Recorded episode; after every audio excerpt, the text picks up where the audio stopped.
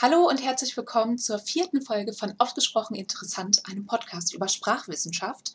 Und heute möchte ich über die Frage sprechen, was eine Sprache zu Sprache macht. Also nicht welche Eigenschaften eine Sprache haben muss, das ist ein anderes Thema, sondern wie kann ich unterscheiden, ob ich Sprache A habe oder Sprache B. Und damit hängt auch zusammen, wie viele Sprachen gibt es überhaupt? Wo ist der Unterschied zwischen einem Dialekt und einer Sprache?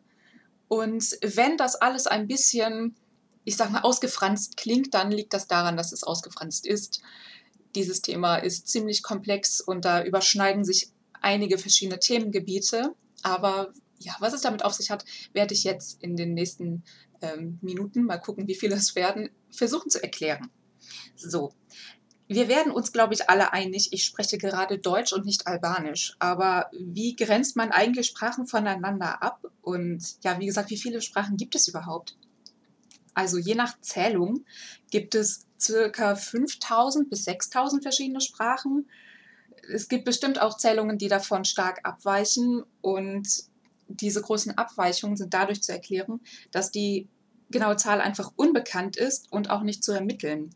Die Abgrenzung ist eben nicht so einfach. Also wie Sprache A von Sprache B zu trennen ist, hängt von verschiedenen Faktoren ab und die sind nicht ganz eindeutig.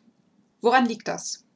Teilweise sind nicht mal alle Populationen von Menschen bekannt. Also es gibt ganze Populationen von Menschen, von denen die Außenwelt nichts weiß und die wissen wahrscheinlich auch nichts von der Außenwelt.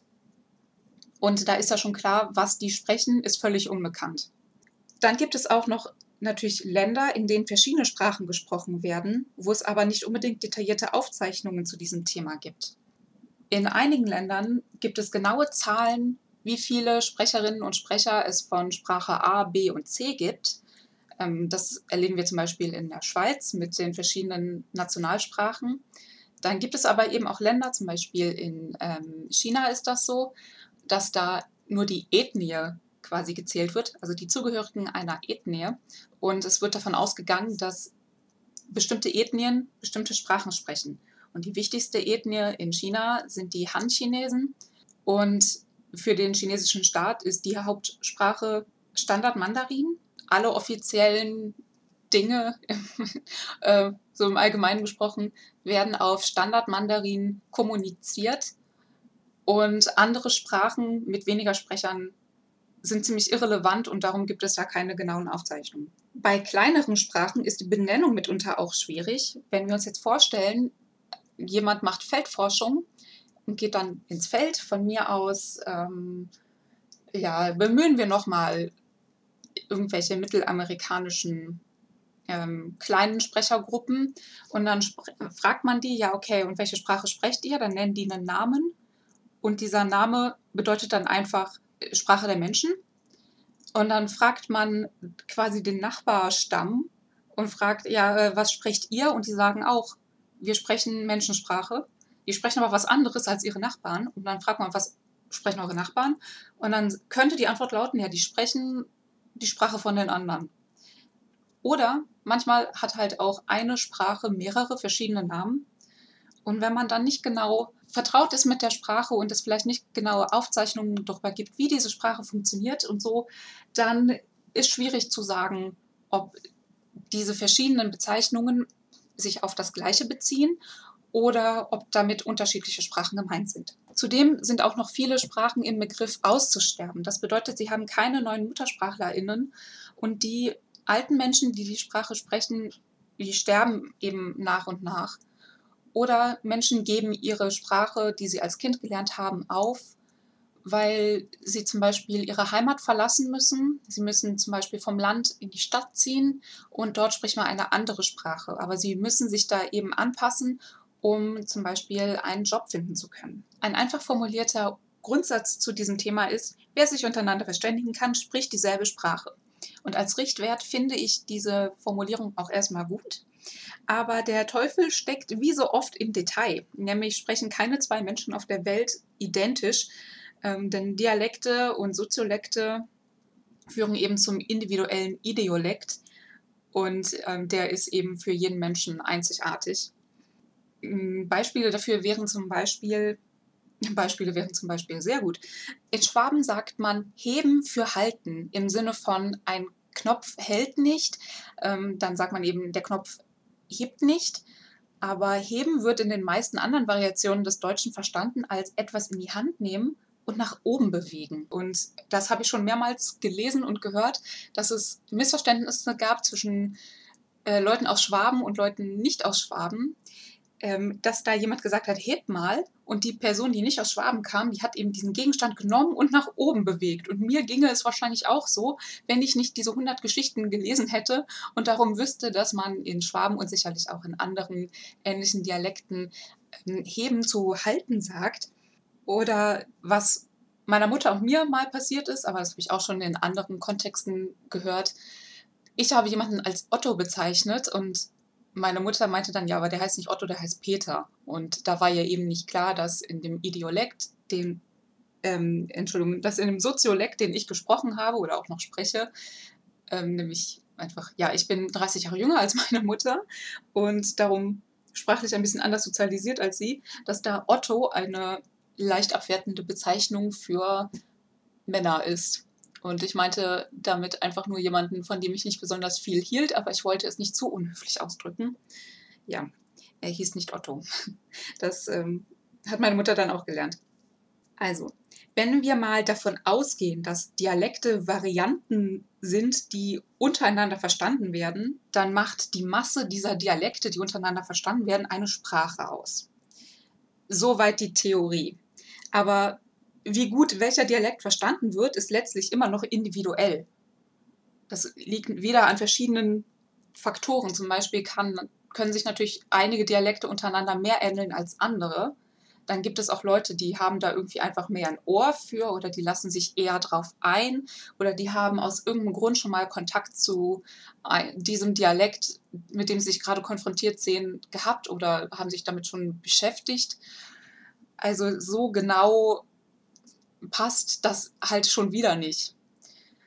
Dann gibt es auch noch das Phänomen der Dialektkontinuen. Das finde ich total interessant. Also ein Dialektkontinuum ist quasi eine Reihe von Sprachvariationen, die von den Nachbarn verstanden werden. So, wie sieht das dann aus? Nehmen wir mal als Beispiel Deutsch. Deutsch gehört zum kontinental-westgermanischen Dialektkontinuum. Benutzt das mal in Charade, das ist lustig. Ähm, zusammen mit Niederländisch und Flämisch. Und dieses Dialektkontinuum erstreckt sich von der belgischen Nordseeküste über die Niederlande und Deutschland bis zum östlichen Österreich. Beziehungsweise gibt es ja eigentlich auch noch östlich von dort Gemeinschaften, die Deutsch sprechen, zum Beispiel in Rumänien. Ähm, allerdings glaube ich, dass die sind zu sehr abgeschnitten. Okay, also, also jemand aus Antwerpen versteht jemanden aus Lüttich. Okay, also wir befinden uns jetzt gerade geografisch in Belgien. Aber äh, jemand, der in Antwerpen aufgewachsen ist und die Variation, die Sprachvariation von dort spricht, der versteht, ohne es gelernt zu haben, jetzt niemanden aus Wien. Und dazwischen sind viele Dialekte, die untereinander verstanden werden. Also man geht dann immer von einer Sprachvariation zur nächsten und dann immer die angrenzenden, die sind untereinander verständlich. So, an der Grenze zu Deutschland werden Flämisch und Niederländisch dann Deutsch. Das heißt, das ist eine politische Entscheidung. Allerdings gehen natürlich Dialekte sowohl in den Niederlanden als auch in Belgien als auch in Deutschland zugunsten der standardisierten Sprache zurück. Und dieser Rückgang der Dialekte und ähm, Regiolekte führt auch zum Rückgang des Kontinuums.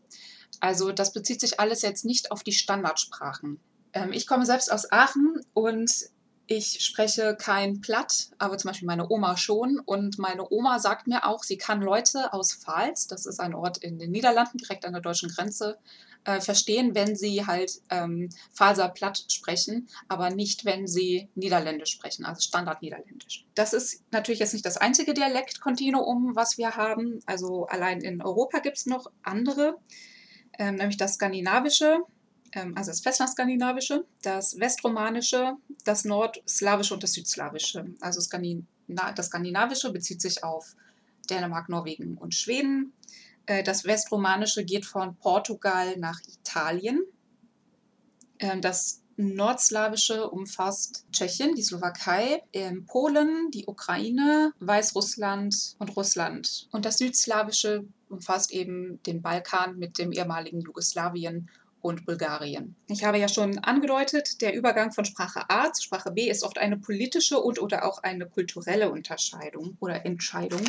Ähm, wenn wir uns jetzt mal als Beispiel Skandinavien angucken, da könnte man sagen, die festlandskandinavischen Sprachen sind aus linguistischer Sicht so ähnlich, dass man sie als Varianten einer einzigen Sprache ansehen könnte. Das heißt, Festlandskandinavisch könnte als eine Sprache behandelt werden. Im Großen und Ganzen sind die nämlich untereinander so gut verständlich, dass das kein Problem ist, wenn Menschen einfach ihre Muttersprache sprechen, dann können die sich trotzdem verständigen. Wobei ich dazu sagen muss, Norwegisch ist da schon so eine Art Bindeglied. Und ähm, ja, vor allem Sprecherinnen und Sprecher des Dänischen müssen schon sehr deutlich reden, damit Leute aus Schweden und aus Norwegen sie dann gut verstehen. Aber äh, ja, äh, im Großen und Ganzen und in der Theorie funktioniert das eigentlich ganz gut. Die inselskandinavischen Sprachen, Isländisch und Färöisch, sind dann wieder ihre eigene Gruppe, die ebenfalls untereinander verständlich ist. Ich weiß allerdings nicht, wie gut. Also ich glaube, soweit, also soweit ich weiß, ist es so, dass Leute, die Färöisch können, verstehen Isländisch ziemlich gut. Andersrum ist es schon schwieriger, aber in der Schriftsprache sind die sich schon sehr, sehr ähnlich. Warum fasst man aber jetzt nicht Festlandskandinavisch und Inselskandinavisch als eine Sprache zusammen? Das liegt an der kulturellen Identität. Also die kulturelle Identität bestimmt, welche Sprache gesprochen wird.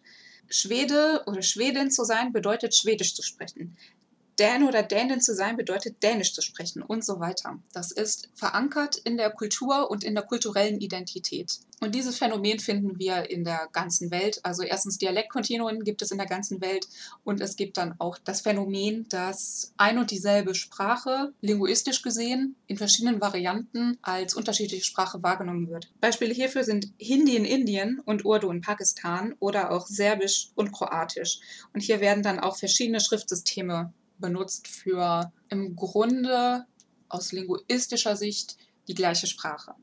Es gibt aber auch gegenteilige Beispiele, nämlich zum Beispiel Chinesisch und Arabisch. Da teilen sich Sprachen in sehr viele Variationen auf, die untereinander kaum Kommunikation ermöglichen. Aber die kulturelle Identität sagt dann trotzdem, ich komme aus China, ich spreche Chinesisch. Oder ähm, ich komme aus einem arabischen Land und ich spreche Arabisch. Es gibt einen Aphorismus, den Max Weinreich, ein russischer Soziolinguist, bekannt gemacht hat, nämlich eine Sprache ist ein Dialekt mit einer Armee und einer Flotte.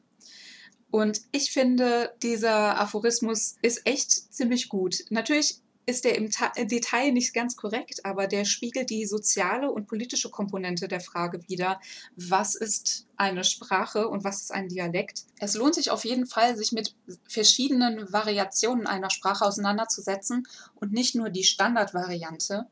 Denn die Standardvariante ist nicht unbedingt die Variante, die die meisten Leute sprechen. Die wird nur am besten verstanden in den meisten Fällen. Ja, so viel zum kleinen Überblick, wie viele Sprachen es gibt, warum die Zahl nicht zu ermitteln ist, wie man Dialekte und Variationen voneinander abgrenzt. Ja, es ist wie gesagt ein sehr weites Feld und ich hätte da an vielen Stellen sicherlich noch mehr ins Detail gehen können, aber ähm, ja, zum Einstieg, glaube ich, war das schon mal, ja, wie gesagt, ein guter Überblick. Ich hoffe, es hat euch Spaß gemacht, mir zuzuhören. Es hat mir jedenfalls viel Spaß gemacht, es aufzunehmen für euch. Und ich hoffe, ihr hört auch beim nächsten Mal wieder mit rein. Tschüss!